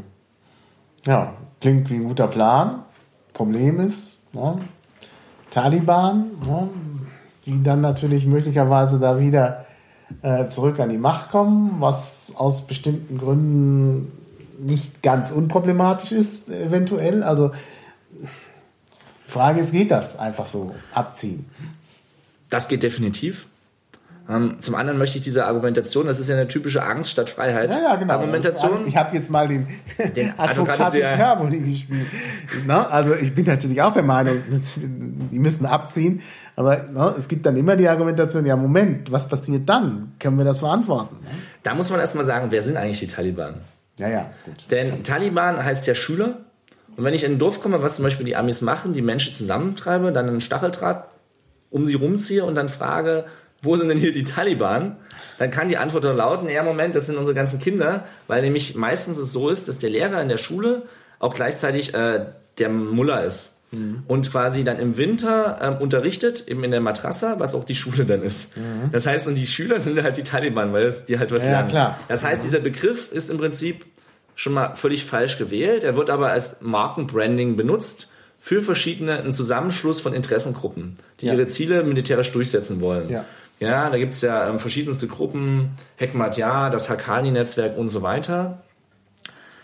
Wie geht man mit diesen Menschen um, beziehungsweise auch mit diesen Menschen kann man reden. Auch mhm. diese Menschen verfolgen konkrete Ziele. Ja, ja. Und die Afghanen haben eine ganz, ganz schöne Strategie der Einbindung. Als Beispiel, es gab in der Provinz einen, wie nenne ich es mal, einen Räuber, einen Räuberanführer.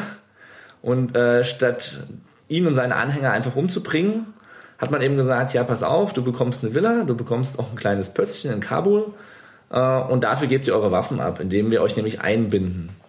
Mhm. statt euch zu vernichten, was ja die Alternative wäre, mhm. weil das eben auch nicht möglich ist. Und, durch diesen, ja. und das hat auch funktioniert, der hat das auch getan. Und ich denke, auch mit diesen Interessen kann man reden, diese Interessengruppen, zumal die ja, ja auch in der pashtunischen Bevölkerung mhm einen, einen Bevölkerungsanteil verkörpern. Mhm. Und es ist ja auch nicht ohne, wir fördern ja auch die Warlords im Norden und wir mhm. finanzieren die auch. Mhm. Also es gibt hier auch die Gegenseite, nämlich ja. die ehemalige Nordallianz oder Vereinigte Front, Front, wo es auch genug äh, Kriegsherren gibt. Mhm. Also es ist quasi auch ein bisschen Doppelstandard zu sagen, ja, die eine Seite sind die Bösen, nee, das sind alle ja, bewaffnet. Und letztendlich waren es genau diese Gruppen, die Afghanistan auch zerstört haben. Mhm. Als die Russen das Land verlassen haben, war es ja noch einigermaßen intakt. Die Zerstörung, gerade in Kabul, kamen dann durch die Kämpfe der Kriegsherren. Zum anderen, woher kommt denn diese radikal islamische Auslegung dieser Gruppen? Das wurde ja gezielt auch gefördert durch den ISI, durch den pakistanischen Geheimdienst, durch die CIA, weil man eben gesagt hat, man kann die gut genutzen. Zum einen als strategischen Hinterhand gegen eine mögliche indischen, indische Aggression. Das haben sich die Pakistaner gedacht, cool, das passt zu uns. Ähm, und die Amerikaner natürlich gleich instrumentalisieren gegen die Russen. Und das ist diese extreme Doppelmoral. Mhm. Wo sie uns nützlich sind, schweigen wir sie tot, wie in Syrien mhm. ähm, oder in Libyen. Mhm. Da kooperiert man mit ihnen auch sogar bis zu einer gewissen Weise. Oder was die Amerikaner auch gemacht haben, die haben ja jetzt die Jundullah, eine Terrororganisation im Iran, äh, sozusagen von der Liste der Terrororganisationen wieder runtergenommen. Mhm. Also das heißt, wo ja, sie gut, uns sie aber haben in Afghanistan gegen Russland haben sie ja die nicht totgeschwiegen, sondern das waren ja dann haben sie gefördert, genau, die gefördert worden sind und ja ist ja sogar diese eine äh, ähm, Raumfahrtmission, die hat ja der Reagan den Freedom Fighters noch gewidmet. Das muss man sagen. Und jetzt zum Beispiel auch. Man sich vorstellen. Und auf der anderen Seite werden sie dämonisiert ja. und bekämpft, ja. wie jetzt in Mali mhm. und als Vorwand für eine Intervention mhm. genutzt. Also ja. im Prinzip ist es absolut tragisch für diese einfachen Menschen, mhm. die indoktriniert werden in einer gewissen Form, mhm. denen es auch eine Heilsversprechung eben gibt und die dann eigentlich doppelt instrumentalisiert werden. Ja. Und ähm, das war halt zum Beispiel auch von den Mullers in unserer Provinz, wo, wo ich war, die wo, haben uns angesprochen, haben gesagt, ähm, wir müssen dringend was tun. Mhm. Wir müssen nämlich Möglichkeiten der religiösen Bindung in unserer Provinz schaffen, um zu verhindern, dass sie quasi aus Not abgegeben werden von Familien in die Madrasas, zum Beispiel in Pakistan, wo sie radikalisiert werden. Mhm. Und weil nämlich eigentlich in Afghanistan auch ein eher gemäßigter Islam vorherrschte, die auch ihre Interessen haben. Die, die lieben Musik, die lieben auch Gedichte und so weiter. Also es mhm. ist sozusagen, diese radikale Auslegung ist ja nicht überall so verbreitet und ähm, wird auch instrumentalisiert. Also Religion wird auch nur als Träger genutzt für Interessen. Mhm. Ja, und eigentlich haben Religionen ja auch einen positiven Ansatz. Also sogar Mohammed hat ja auch äh, Gewaltlosigkeit hm. erwähnt und gepredigt, wie auch natürlich auch Jesus. Mhm. Also das heißt, die Religion per se ist ja nichts Schlechtes, egal wie man jetzt zu ihr steht. Ähm, wir Piraten haben ja da auch einen Standpunkt, aber sie wird eben auch missbraucht. So ähnlich mhm. wie die Menschenrechte missbraucht werden für Ziele und das ist einfach nicht in Ordnung. Mhm. Und man muss erstmal zu einer klaren Sprache zurückfinden, um eben nicht diese Neusprech zu propagieren, sondern erstmal den Menschen zu sagen, wenn wir das tun, hat das folgende Auswirkungen außenpolitisch.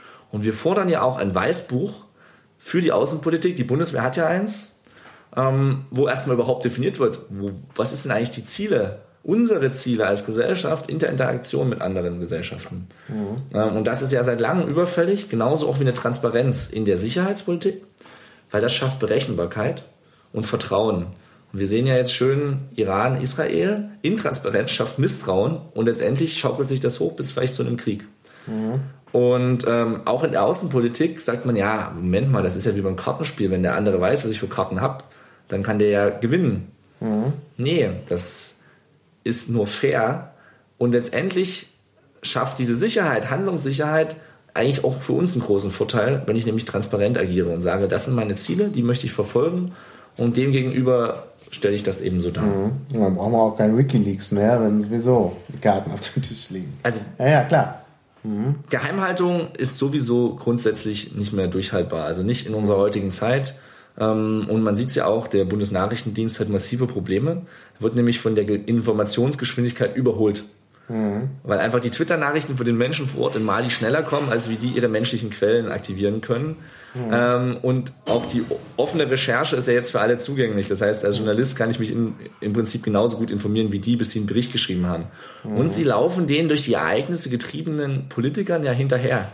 Ja, ja. Ob sie es überhaupt berücksichtigen. Also das ist auch noch ein sehr, sehr spannender Fakt, wo man die Frage ist, funktioniert also die nachrichtendienstliche Arbeit überhaupt noch in der Form mhm. zweckmäßig. Mhm. Mal davon abgesehen, dass sie dringend demokratisiert werden sollte und nicht nur dem Kanzleramt unterstehen oder einer Regierungspartei mhm. und damit einer politischen Partei zugänglich ist. Naja, naja. Ja, also wir sehen, da sind große Veränderungen stehen da bevor, irgendwie in allen Bereichen. Also die Welt äh, ist anders, als wir sie bisher kennen oder wird ganz schnell ganz anders werden oder ist dabei und ist schon anders geworden. Und das ist natürlich eine riesige Herausforderung, wo ich auch wieder starke Defizite sehe. Beim politischen Mitbewerber vielleicht mehr als bei den Piraten. Also ich denke, was wir machen können, wir können Angebote machen und ähm, Ideen in den öffentlichen Diskurs bringen. Wie wir es zum Beispiel auch bei dem Grundeinkommen machen, so kann man zum Beispiel sagen, die Armee der Gewaltlosigkeit ist eine Möglichkeit, eine von vielen, ähm, die uns weiterbringt, die uns aus einer reinen, ähm, ich finde Armee schlecht und ich finde Gewalt schlecht, sondern eben da einen Lösungsausweg aufzeigt ja. und damit politische Mitbewerber unter Druck setzen, weil schon alleine die Existenz dieser Idee ähm, wird ja. sich ja weiter verbreiten. Und wenn, deswegen möchte ich auch in den Bundestag, weil letztendlich man damit eine höhere Aufmerksamkeit und Öffentlichkeit für solche Ideen erreichen kann, denn dann kann man sie nicht einfach mal totschweigen. Mhm. Und dieses Konzept Gewaltlosigkeit gibt es schon seit langem, auch in der Wissenschaft, nennt sich soziale Verteidigung, wurde aber meistens auf innergesellschaftliche Konflikte, Streiks, Arbeitskämpfe und so weiter, Bürgerrechte angewendet, hat aber nie einen Träger wirklich, also nie einen politischen Träger gefunden. Mhm. Und wer sonst außer die Piraten könnte das jetzt sozusagen adaptieren und diese Flexibilität beweisen, dass wir für neue Dinge offen sind und einfach einen grundsätzlich anderen Weg gehen. Weil was wir sonst diskutieren ist, wie, wie sehr wollen wir ein bisschen mehr intervenieren oder wollen wir ein bisschen weniger? Wo ist denn da die Grenze? Mhm. Letztendlich sind wir aber bei dem Einheitsbrei, nämlich der Gewaltanwendung und dem derzeitigen unzureichenden sozusagen Lösungen und unterscheiden uns dann eigentlich nicht von den anderen Parteien. Und man hat es ja schön an dem Beispiel der Grünen gesehen, wie viele Menschen desillusioniert wurden. Die Grünen sind ja jetzt eine der Kriegstreiberparteien schlechthin. Mhm. Eben aus dieser, sie wollen ja eigentlich was Gutes, aber eben mit den falschen Mitteln.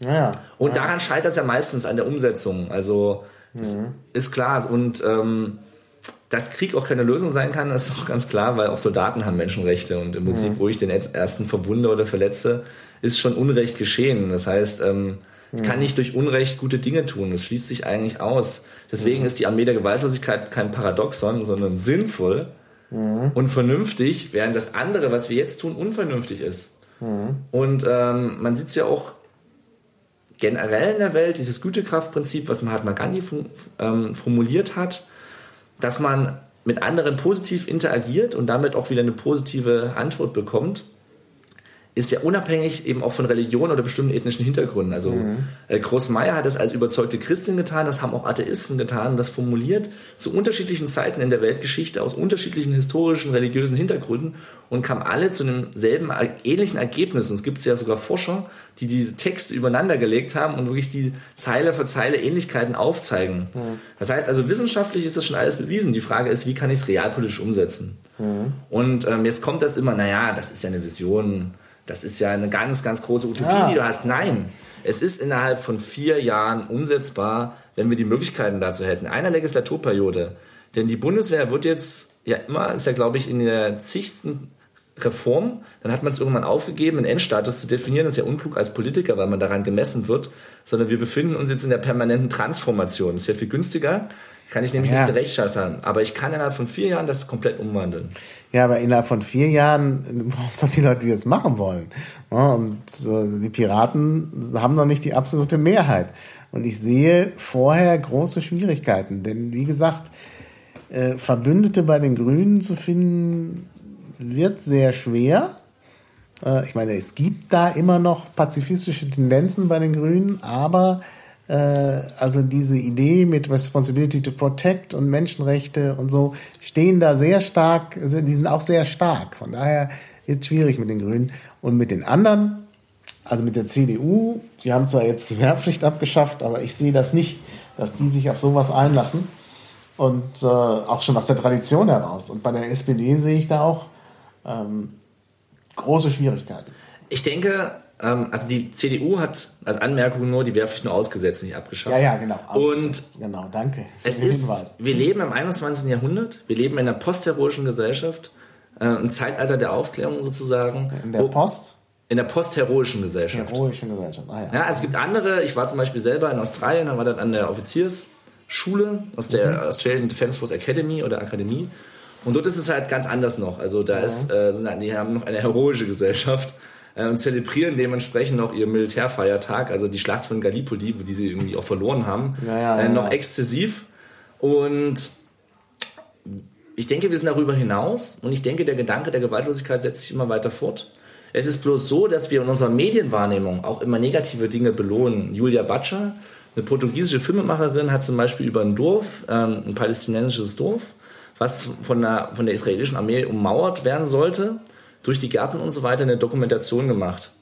Und die Palästinenser in diesem Dorf haben gesagt, ja, Gewalt haben wir schon immer probiert, das funktioniert auch nicht, schon gar nicht gegen die israelische Armee. Also versuchen wir das mit gewaltlosem Widerstand, aber organisiert und aktiv. Und ähm, haben sich da mit israelischen Menschenrechtsgruppen zusammengetan und haben das gemeinsam durchgeführt, diesen Widerstand. Und nach einem Dreivierteljahr haben sie es geschafft, dass wirklich diese Mauer entlang der ursprünglichen Planung gezogen wurde. Das Problem ist, sowas hört ja keiner. Das bekommt keiner mit, kann man sich auf YouTube aber anschauen. Sondern wir belohnen nur negative Sachen. Anschläge, Raketen, die in Autos fliegen, mit unserer Aufmerksamkeit. Mhm. Das heißt, auch unsere Medienwahrnehmung, Aufmerksamkeitssteuerung geht immer zu den negativen Dingen. Im anderen auch, zum Beispiel, es gibt in Afghanistan Distrikte, wo es viele Anschläge gibt, da werden dann viele Projekte gemacht oder wurden gemacht, bis man den Fehler erkannt hat. Während Distrikte, die sich gut verhalten, wo nie was passiert, die äh, extrem positiv sind, damit sozusagen nur ein Zehntel erhalten von diesen Projekten. Jetzt sagen die, sollen wir erst Sprengfallen legen, bis ihr uns auch unterstützt, wo wir doch eigentlich die Hilfe sein können, weil wir dieses positive Role Model des Vorbilds sind, ja? Äh, warum belohnt ihr noch Negatives? Das heißt also, wir müssen, glaube ich, an uns selber arbeiten, um unsere Aufmerksamkeit auch anders zu steuern, in der Medienwahrnehmung, aber auch in der politischen Wahrnehmung. Und das Ganze ist auch Ruanda, war ja für uns noch der Stichpunkt. Ja. Die Macheten, das war alles vorher bekannt. Der kanadische General wusste, dass die geliefert worden waren. Der wusste, wo die Waffenlager sind. Man hat die Propaganda für der Interhavne kam ja wochenlang im Radio. Mhm. Bis es dann eben in der Gewalt gipfelte. Aber die Sache war die, man wollte eben vorher nicht hinschauen. Man mhm. hat ganz lange weggeschaut. Ja. Und in der UN, der übrigens verantwortlich war für die militärischen Operationen zu dem Zeitpunkt, die haben ja auch in der in New York so eine Operationszentrale, war Kofi Annan. Ach, und er ja. hat zu diesem Zeitpunkt sich nicht geäußert. Und der General hat wieder und wieder angefragt, ob er jetzt endlich diese Waffenlage ausheben kann. Oder es kam aber keine Antwort. Und er hätte es vielleicht mal tun sollen, dann hätte er keine irgendwie zehn Selbstmordversuche oder wie viel er schon gemacht hat im Nachhinein jetzt, weil er es nicht verarbeiten kann, hinter sich bringen müssen. Ähm, das heißt, unsere Aufmerksamkeit von diesen Problemen müssen wir ändern und eben langfristig und frühzeitig agieren, um eben da einzuwirken. Und dann kann man eben schon viel, viel verhindern, statt dann erst, wenn es kocht, quasi den, den Top schnell noch drauf zu halten, weil irgendwann kocht es trotzdem über, wenn es nur heiß genug ist. Mhm. Das heißt, ich kann vielleicht ein, zwei Mal noch den Topf draufdrücken, aber irgendwann fliegt mir der Topf um die Ohren. Mhm. Und wir haben ja ganz viele Töpfe und wir versuchen jetzt quasi, der Deckel ist immer das Militär. Das ist komischerweise auch immer die einzige und schnellste Lösung, die uns auch erstmal einfällt, der Ruf. Und setzen aber auch das Militär in eine Position, die es unmöglich erfüllen kann. Mhm. Zum Beispiel das Konzept Provincial Reconstruction Team suggeriert ja einen Wiederaufbau der mhm. Provinz. Mhm. Und die Soldaten sollten die Entwicklungshelfer schützen. Aber es ist unmöglich, denn die Entwicklungshelfer, nichts ist gefährlicher als in Afghanistan neben einem Soldaten zu stehen. Und naja. wenn ich das tue, mich in einen militärischen Konvoi eingliedere, verliere ich meine Neutralität. Mhm. Das heißt, ich werde alles tun, um möglichst weit weg zu sein vom Militär, außer die staatlichen, die zusammenarbeiten müssen. Mhm. Das heißt, die Soldaten sollen etwas tun, was sie gar nicht tun können.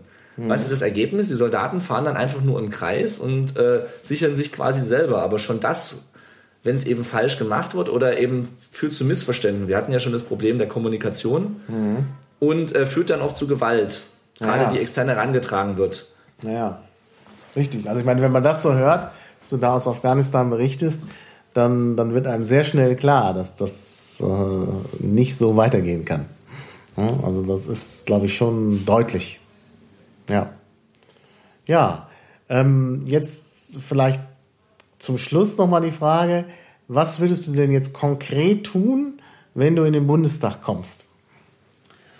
Also ich denke, das Aller, Allerwichtigste ist, um den Bogen zu schließen, eine klare Sprache.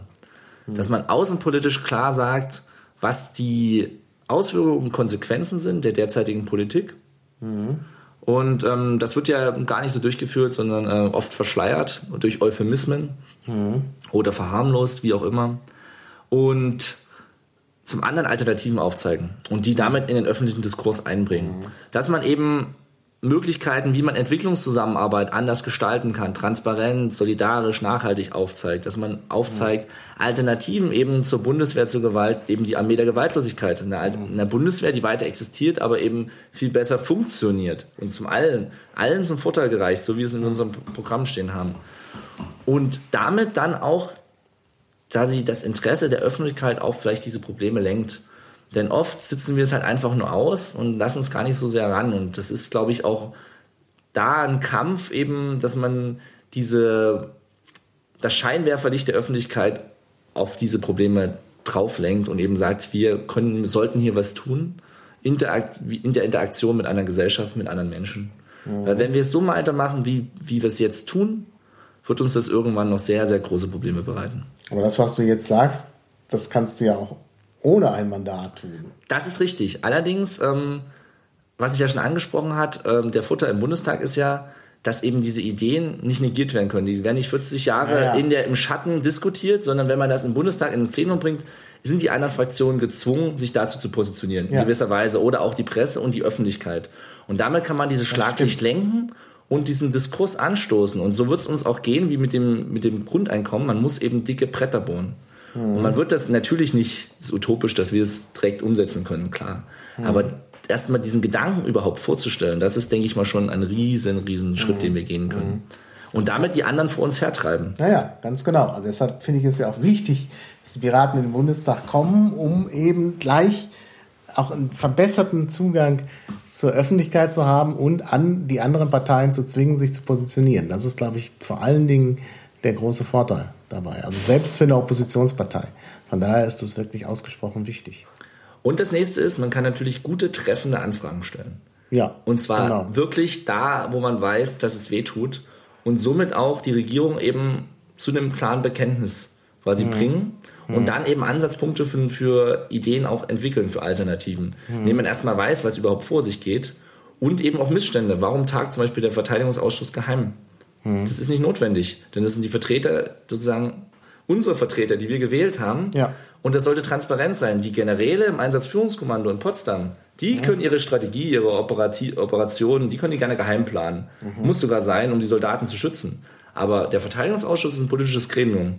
Und da kann man auch nochmal Alternativen einfach vorstellen. Mhm. Ja, ja. Ja, wow, das ist schon ein guter Plan. Ja, also ich würde sagen, äh, das ist auch wirklich was, wo wir dann mal gucken werden, wie das läuft, wenn du im Bundestag bist. Ich hoffe ja. Ich drücke die Daumen und ich glaube auch, dass nochmal einen Anreiz gibt, jetzt auch Piraten zu wählen, damit das eben auch tatsächlich äh, ja, eine denkbare Alternative wird, auch im parlamentarischen Diskurs. Also von daher ähm, bin ich eigentlich, finde ich das einen ganz tollen Ansatz. Ja, vielen Dank für das Gespräch und dann schauen wir mal, wie es weitergeht. Ich bedanke mich ganz, ganz herzlich und wer Feedback, Ideen hat, kann sich jederzeit an die Untergruppe Verteidigungspolitik oder auch an mich wenden. Wir freuen uns über alles, ähm, auch wenn ihr einfach sagt, okay, ich habe noch eine Anmerkung oder was auch immer, einfach ganz kurze, schnelle Wege und ja, dann kriegen wir das hin. Wir verlinken dich ja, von daher ist das gar kein Problem. Ja, danke und tschüss. Auf Wiederhören. Bis zum nächsten Klabautercast.